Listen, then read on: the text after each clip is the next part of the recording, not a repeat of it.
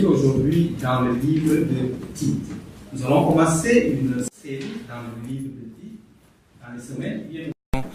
Alterner entre le livre de Tite et le livre de Philippiens. Donc pour aujourd'hui, nous allons commencer avec le livre de Tite et nous allons essayer de parcourir ces livres et voir ce que le Seigneur nous a, euh, ce que le Seigneur a pour nous au travers de cela.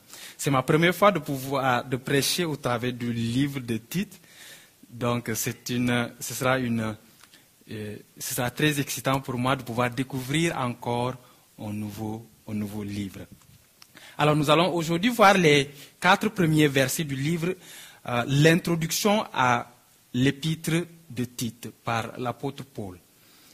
La lettre de Paul à Tite avec 1 et 2 Timothée sont les lettres qu'on appelle les épîtres pastorales.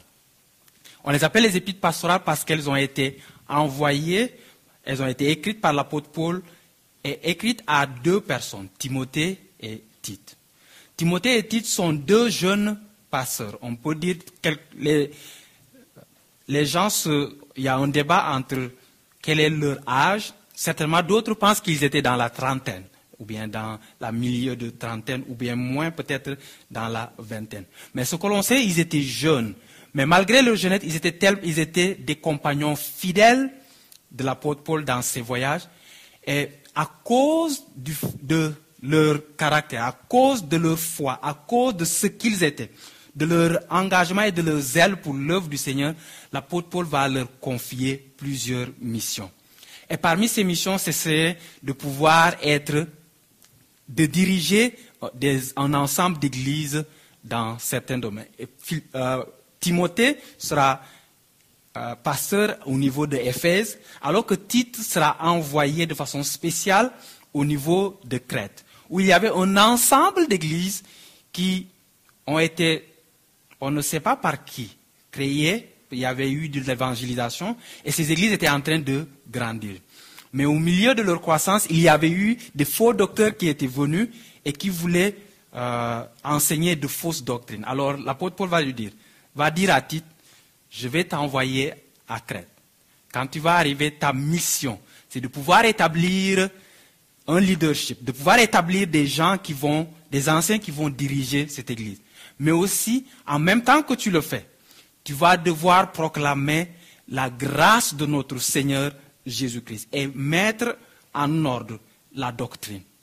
Donc, la mission de Tite à, Crète, c'était de pouvoir établir un leadership, mais aussi de pouvoir mettre en place la doctrine fondamentale de la, de la parole de Dieu. Et au-delà de cela, il va lui dire de pouvoir enseigner à l'Église comment doivent-ils vivre, aussi bien à l'intérieur de la communauté, de l'Église, mais aussi en dehors de l'Église Comment doivent-ils vivre? Comment doivent-ils se comporter? Afin que l'Évangile ne soit pas blasphémé, mais aussi que l'Évangile puisse avoir libre cours à l'intérieur de Crète. Alors, aujourd'hui, je voudrais que nous puissions voir l'introduction de cette lettre à Tite. Paul va dire à Tite de pouvoir faire attention à lui-même, mais aussi de pouvoir faire attention, de devoir faire attention à ceux qui enseignent les faux docteurs. En fait, son désir, c'est que Tite puisse affermir cette Église, qui est l'appui et la colonne de la vérité, qui était la maison du Dieu vivant, et de, montrer à cette Église comment ils doivent vivre, mais aussi les aider à être dirigés sur, vers la bonne, la bonne voie. Vous savez, en tant qu'enfants de Dieu, souvent nous vivons des vies compartimentées. Nous avons une vie à l'église et une vie hors de l'église. Quelquefois, nous vivons de telle sorte que ces deux vies semblent être totalement opposées. Mais l'apôtre Paul va dire à titre de dire aux chrétiens de Crète que leur vie ne se limite pas juste, leur vie chrétienne ne se limite pas juste à ce qui est aux quatre murs ou bien aux maisons dans lesquelles ils vivaient. mais que leur vie chrétienne doit être une lumière aussi, hors de, leurs quatre murs. Et qu'ils doivent vivre de telle sorte que la parole de Dieu ne soit pas blasphémée. Alors je voudrais que nous puissions, pendant que nous allons parcourir cet épître de titre, que nous puissions avoir en tête ces versets. Ces trois versets, le verset 11, 12 et 13. Nous les trouvons au milieu de l'épître à Tite, au chapitre 2. Voici ce que Paul dit à Tite. Car la grâce de Dieu, source de salut pour tous les hommes, a été manifestée. C'est en Tite 2, le verset 11 à 13. Elle nous enseigne à renoncer à l'impiété et aux convoitises mondaines et à vivre dans le siècle présent selon la sagesse, la justice et la piété, en attendant la bienheureuse espérance et la manifestation de la gloire de notre Dieu et Sauveur Jésus-Christ. Ça résume l'épître de Tite. La grâce de Dieu s'est manifestée. Et cette grâce de Dieu qui s'est manifestée va enseigner et donner un message. Ce message est contre ce que les faux docteurs disent, mais aussi ce message est transformatrice, afin qu'ils puissent vivre dans le siècle présent selon la sagesse, la justice et la piété. Tout cela en attendant quoi? La venue de notre Seigneur Jésus-Christ. Chers frères et sœurs, c'est par grâce que nous sommes sauvés. Et c'est par grâce que nous marchons notre vie chrétienne, mais aussi c'est par la grâce que nous sommes préservés en attendant que Christ vienne nous prendre ou bien que nous allions le retrouver dans les, dans les airs. Alors la grâce de Dieu est la pierre angulaire de notre vie, de notre vie chrétienne. Alors nous allons lire ces quatre premiers versets et nous allons euh, voir ce que le Seigneur a pour nous Voici ce que la parole de Dieu nous dit. Paul, serviteur de Dieu et apôtre de Jésus-Christ pour la foi des élus de Dieu et la connaissance de la vérité qui est selon la piété, lesquelles reposent sur l'espérance de la vie éternelle, promise avant tous les siècles par le Dieu qui ne ment point, et qui a manifesté sa parole en son temps, par la prédication qui m'a été confiée d'après l'ordre de Dieu notre Sauveur. À titre, mon enfant légitime en notre commune foi, que la grâce et la paix te soient données de la part de Dieu le Père et de Jésus-Christ notre Sauveur. Prions. Éternel Dieu, merci. C'est toi qui nous as encore rassemblés ici, que la puissance de ton Saint-Esprit accompagne toute parole qui sera prononcée ici, et qu'elle puisse faire l'œuvre qu'elle doit faire dans nos cœurs. Parle à, parle à nos cœurs, parle à notre esprit, à notre âme, et transforme-nous. C'est notre désir, Père éternel Dieu, et nous te le demandons par la puissance de ton Saint-Esprit que, tu puisses le faire dans le beau et précieux nom de notre Seigneur Jésus-Christ. Amen. Alors je voudrais que nous puissions examiner ici ce thème, une vie au service de la révélation de la grâce de Dieu. Premièrement, je voudrais que nous puissions voir l'identité de l'apôtre Paul. Paul, dans, dans cette lettre, se présente avec deux titres. Il pouvait choisir tous les titres. Paul a fait beaucoup de choses pour le Seigneur. Mais ici, il pouvait dire je viens devant vous comme représentant du Seigneur et comme étant votre chef. Donc vous devez m'écouter. Mais Paul ne vient pas comme ça devant euh, les gens de, Crète. Et il n'écrit pas cela à titre. Et il, se définit ainsi à titre et aux gens de Crète pour plusieurs raisons. Il vient en leur disant, premièrement, il se donne le premier titre, serviteur de Dieu. Le mot serviteur qu'on a, donné ici, c'est le mot doulos. Je le connais parce que à, à, l'école, à l'école Fetway, notre le, comment s'appelle? Le motto, c'est, le thème de, euh, notre école. Le slogan, c'est à faire euh, des, des, servants serviteurs pour le, pour le maître. Et quand nous, sommes, quand nous graduons, nous avons un petit, un petit écusson qu'on nous donne. Et sur cet écusson, c'est écrit doulos. Doulos qui veut dire serviteur. Ce n'est pas juste le fait de serviteur dont on parlé. Le mot doulos veut dire, en fait, esclave. Un esclave. Quelqu'un qui est acheté et qui est propriétaire de quelqu'un d'autre. Dans l'ancienne grecque, l'esclave était acheté et était la propriété de quelqu'un d'autre.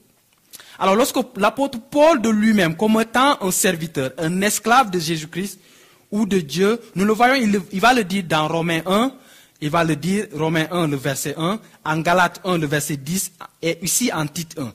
Il va utiliser ce terme d'esclave. C'est pour dire qu'il appartient à Dieu et à Christ.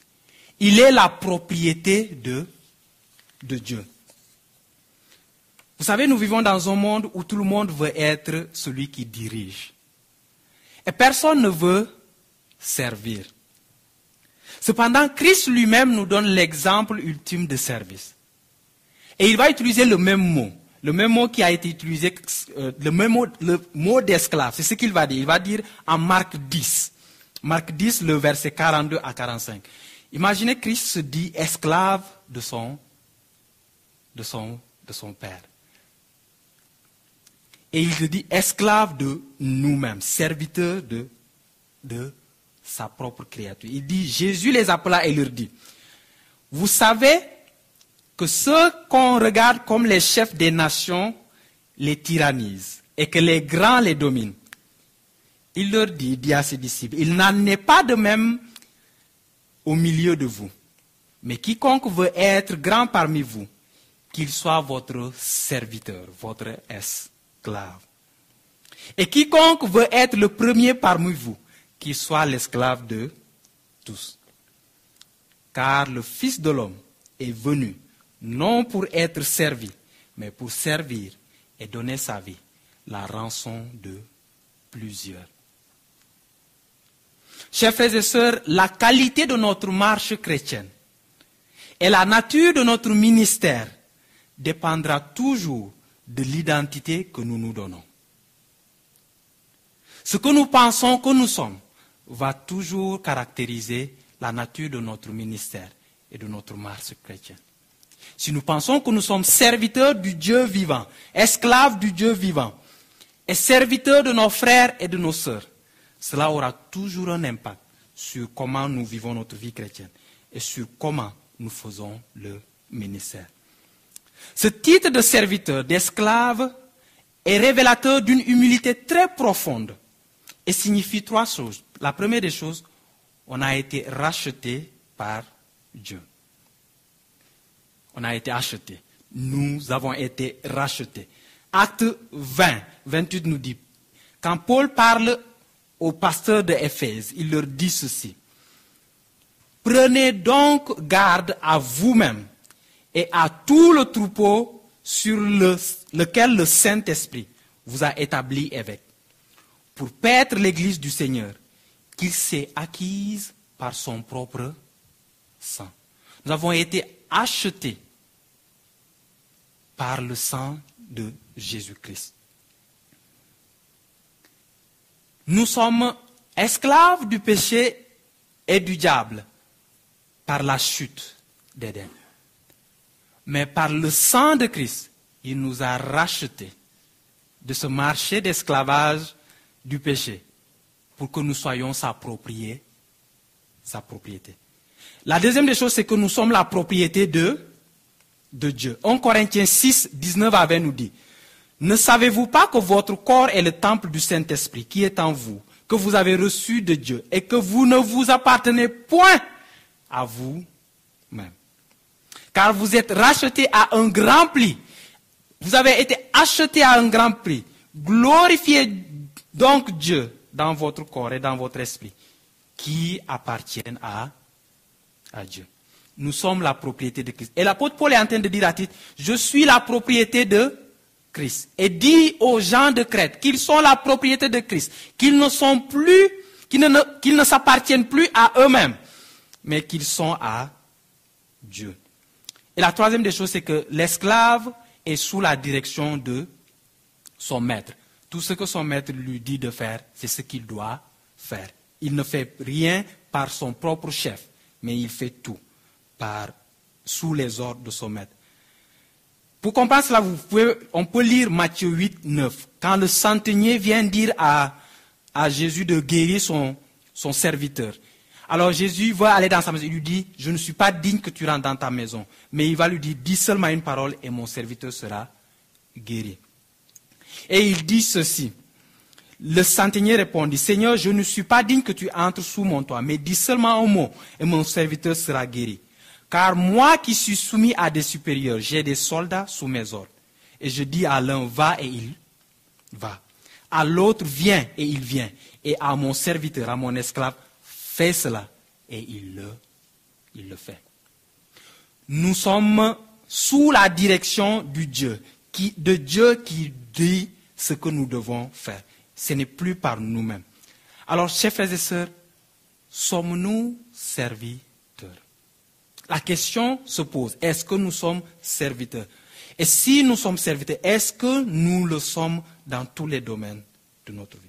Mais au-delà de, la, de, la, de cette identité de serviteur, l'apôtre Paul va dire à titre qu'il est apôtre selon le Seigneur Jésus-Christ.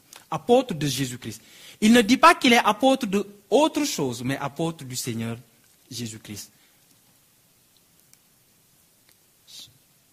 Chers amis, notre identité vient toujours avant notre ministre, notre ministère. Notre identité, ce que nous sommes, vient toujours avant notre ministère. C'est pourquoi on est d'abord appelé pour les bonnes œuvres. On est appelé à être enfant de Dieu. Et ayant été appelé à être enfant de Dieu, alors nous pouvons faire ce pourquoi Dieu nous a appelés. Ce n'est pas notre ministère qui nous définit, mais c'est notre identité qui définit notre ministère.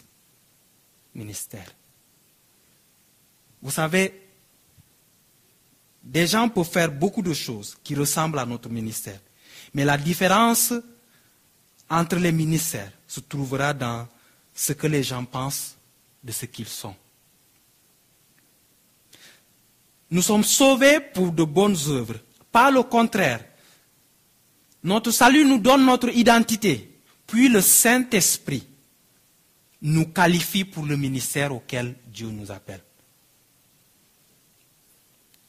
Ce que nous sommes en Christ est le plus important, car ce que nous sommes en Christ va toujours définir ce que nous allons faire pour, pour Christ. Et Christ est beaucoup plus occupé par ce que nous sommes en lui, car il sait que si nous, ce que nous sommes en lui est correct, ce qu'il nous demande de faire, nous allons le, nous allons le, le faire. Alors, au-delà de son identité, l'apôtre Paul va, dire, va définir ici le but de son ministère. Son identité et son ministère. Ce n'est pas juste une identité et un ministère vide. Cela a un but. Il y a beaucoup de gens dans ce monde qui ont des titres de toutes sortes. Après, on se demande,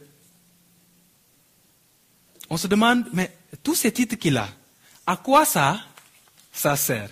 Je me souviens, il y a quelques années, il y avait un, cabinet de ministres dans mon pays qu'on avait créé. On a, enlevé, on a donné tous les portefeuilles ministériels. Et après, ce, cabinet de ministres, tout le monde s'est demandé. On a regardé le titre du cabinet de ministres. On a lu le, le portefeuille qu'on a donné. Tout le monde s'est demandé, mais quelle est son utilité pour, pour, pour nous? Tout le monde se disait, mais eh, quelle est son utilité? À vrai dire, qu'est-ce qu'il va, qu'est-ce que ce, ministre va bien faire pour la République? Mais, chers frères et sœurs, quand Christ nous appelle, il ne nous appelle pas pour après euh, euh, rester et dire, bon, qu'est-ce que celui-là va faire? Christ nous appelle pour un, un but bien déterminé. Quelquefois, en tant qu'enfant de Dieu, notre vie et la qualité de notre service sont tellement faibles que cela pousse les autres à se demander, mais quel est le but de sa vie chrétienne? Quel est le but de son ministère? Nous ne sommes pas sauvés pour faire des choses qui sont en opposition avec ce pourquoi Dieu nous a appelés, ni pour annoncer un message différent de la vérité, mais nous sommes sauvés pour proclamer le message de la grâce. C'est pourquoi Dieu, euh, Paul, Paul va dire ceci. Il va donner deux raisons pour son identité et son ministère. La première des choses, il va dire la foi des élus. Et la deuxième chose, la connaissance de la vérité qui est selon la piété. Chers frères et sœurs, le but de notre ministère et le but de ce que nous sommes, c'est de pouvoir bâtir, bâtir les élus, les saints de Dieu, de nous bâtir les enfants de Dieu, de les aider à grandir dans leur connaissance de la vérité qui est selon la piété, la saine doctrine.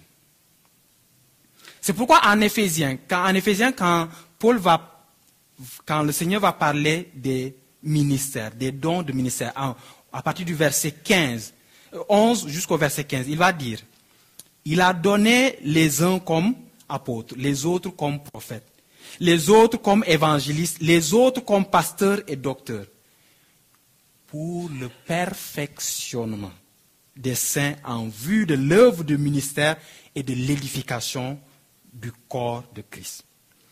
Jusqu'à ce que nous soyons tous parvenus à l'unité de la foi et de la connaissance du Fils de Dieu, à l'état d'homme fait, à la mesure et à la stature parfaite de Christ, afin que nous soyons plus des enfants flottants et emportés à tout vent de doctrine par la tromperie des hommes, par le ruse dans les moyens de séduction, mais que professant la vérité dans la charité, dans l'amour, nous croissions à tous égards en celui qui est le chef, Christ. Quand nous allons lire, quand nous allons parcourir toute l'œuvre, toute l'épître de Tite, nous allons voir exactement ce que l'apôtre Paul est en train de dire ici. Chers frères et sœurs, bâtir notre foi afin de nous transformer, nous transformer les uns les autres, c'est ça notre ministère. Alors, une question se pose, est-ce que notre ministère est orienté vers nous-mêmes ou bien orienté vers nos frères? Si notre ministère est orienté vers nous-mêmes, vers juste notre satisfaction et notre croissance à nous seuls, il ne fait pas ce qu'il doit. Parce que notre ministère, c'est pour l'édification de tout le, de tout le corps. Alors, il doit être dirigé vers le reste du, du corps. Ainsi, si chacun dirige son ministère vers le reste du corps, ensemble nous allons nous bâtir et grandir dans Dans ma vie, il y a deux versets qui m'accompagnent. Le premier, que je qualifie de mon verset personnel, c'est Jacques 1, le verset 17. Toute grâce excellente et tout don parfait descend d'en haut du Père des Lumières, chez lequel il n'y a ni changement ni ombre de variation. Et le deuxième, je l'appelle souvent le verset de ministère, c'est celui-ci, c'est en Colossiens le chapitre 1, le verset 27 à 29. Voici ce qu'il dit. Christ en vous, l'espérance de la gloire. C'est lui que nous annonçons, exhortant tout homme et instruisant tout homme en toute sagesse, afin de présenter à Dieu tout homme devenu parfait en Christ.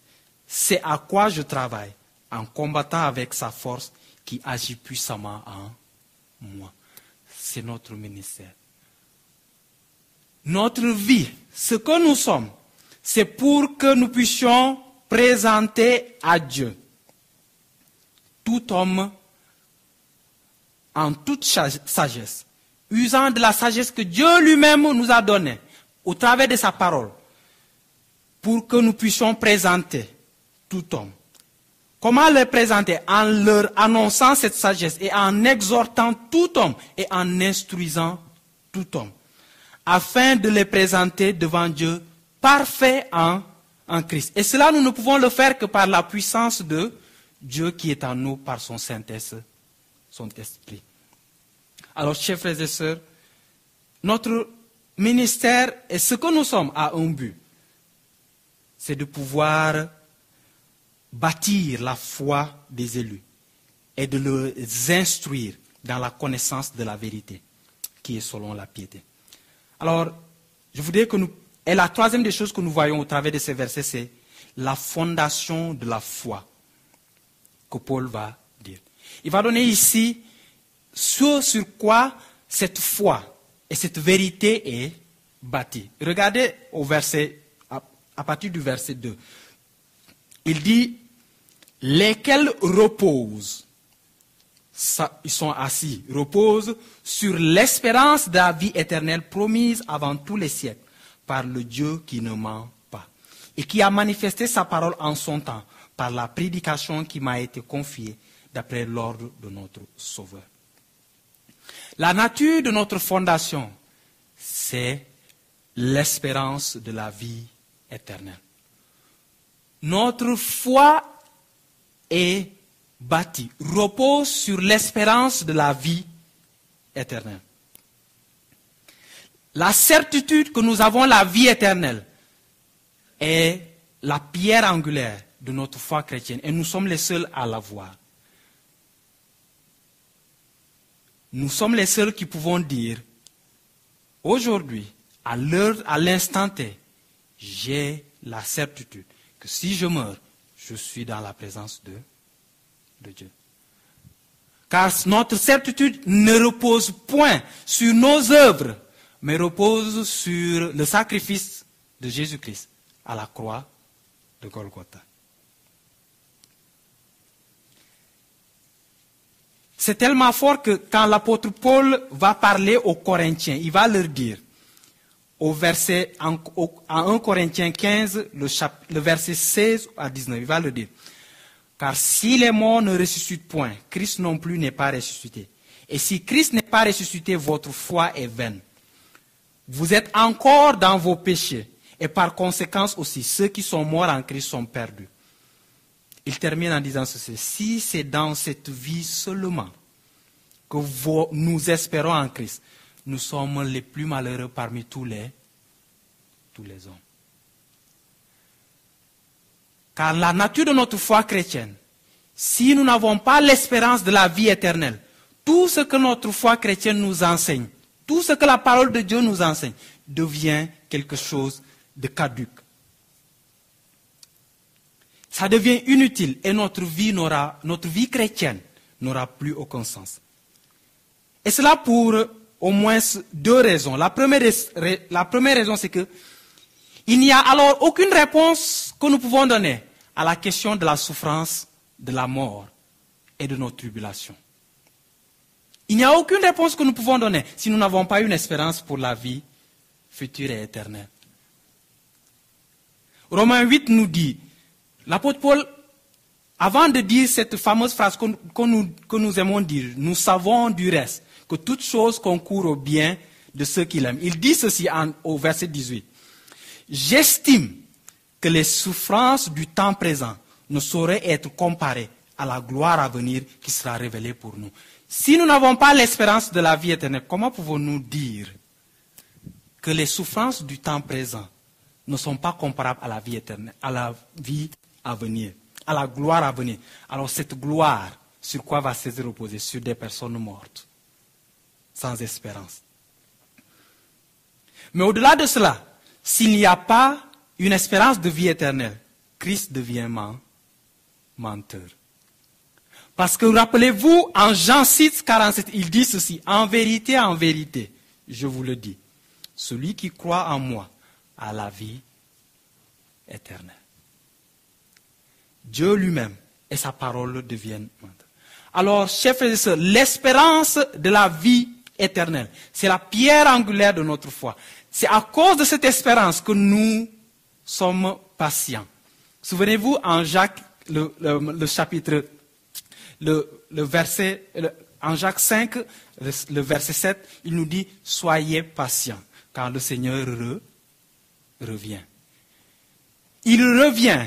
C'est cette espérance de la gloire qui fait que nous pouvons attendre patiemment, au milieu des tribulations, la venue de notre Seigneur Jésus-Christ. Car nous avons l'espérance que nos tribulations pour aujourd'hui sont pour un temps et que bientôt ils seront finis. Mais au-delà de cette espérance, maintenant, cette espérance a une garantie. Ce n'est pas juste une espérance dans le vide. Elle a une garantie. Et voici ce qu'il nous dit. Qu'est-ce qui est la garantie de notre espérance? La première garantie de notre espérance, il nous dit la promesse. C'est que cette promesse a été faite depuis des, siècles. La promesse de la vie éternelle a été faite depuis des siècles. Depuis Genèse 3, 15, quand, après le péché, il y a déjà cette promesse d'un sauveur qui vient. Et à l'intérieur de cette promesse d'un sauveur qui vient, vient cette promesse d'une vie éternelle, d'une vie éternelle. Et au travers de la Bible, nous allons voir les prophètes qui vont annoncer cette promesse, cette promesse de la vie éternelle. Même s'ils ne la voyaient pas, ils ne savaient pas comment elle devait se faire, comment nous devions l'obtenir. Mais ils avaient cette espérance. Mais la chose la plus importante, c'est que la garantie de cette promesse, c'est Dieu. On nous dit la promesse faite avant les siècles par qui? Par le Dieu. Et quel est la qualificative qu'il donne à ce Dieu? Le Dieu qui ne ment pas. Le Dieu qui ne ment pas. Pourquoi il le dit? Nous allons le voir plus tard il va donner la qualificative. Euh, euh, les Crétois étaient des menteurs. Ils étaient tellement menteurs que même un des poètes des Crétois va dire qu'ils sont menteurs. Donc il leur dit, le Dieu que moi, je suis en train de vous annoncer, ce Dieu qui a fait la promesse de la vie éternelle, n'est pas un Dieu comme vous, car il ne ment pas. C'est un Dieu de vérité. Nombre 23, le verset 19 nous dit ceci. Dieu n'est point un homme pour mentir, ni fils d'un homme pour se repentir. Ce qu'il a dit, ne le fera-t-il pas? Ce qu'il a déclaré, ne l'exécutera-t-il pas? Le Dieu qui nous a donné cette espérance n'est pas un Dieu qui ment. Et la dernière chose qui garantit cela, c'est que il a manifesté cette parole en son temps par la prédication de l'apôtre Paul. La parole de Dieu a été manifestée en son temps. Dieu a manifesté en son temps cette promesse au travers de sa parole de Dieu. De sa parole. Alors, chers frères et sœurs, nous devons toujours nous rappeler et célébrer l'espérance de la vie éternelle. Souvent, nous pouvons être tellement occupés par, nos, par ce que nous faisons sur cette terre, par nos préoccupations terrestres, au point d'oublier qu'il y a une vie à venir, qu'il y a une espérance à venir. Alors en conclusion, alors que nous allons considérer dans les prochains jours cette lettre de titre, rappelons-nous Rappelons-nous ceci, que le but de cette lettre, c'est de promouvoir et d'encourager le peuple de Dieu à désirer et à apprécier la foi et l'espérance de la grâce de notre Seigneur Dieu. Et que nous aussi, même si nous ne sommes pas des apôtres, nous devons cultiver dans nos maisons, dans nos ministères, dans tout ce que nous faisons, cette foi qui s'attache à Dieu et à son Christ. La connaissance de la vérité qui mène à la piété et l'espérance de la vie à venir doivent être quelque chose sur lequel nous devons méditer et qui doivent diriger tout ce que nous, nous faisons. Tout ce que nous faisons. La vie, l'espérance de la vie éternelle. C'est une promesse qui est garantie par Dieu. Un Dieu qui ne ment point. Par-dessus tout, rappelons-nous de ceci. Car la grâce de Dieu, source de salut pour tous les hommes, a été manifestée. Elle nous enseigne à renoncer à l'impiété et au convoitisme mondain et à vivre dans le siècle présent selon la sagesse, la justice et la piété.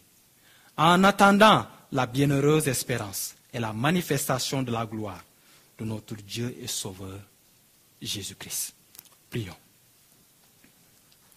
Éternel Dieu, merci pour ce que tu, as, tu nous as encore enseigné ce soir.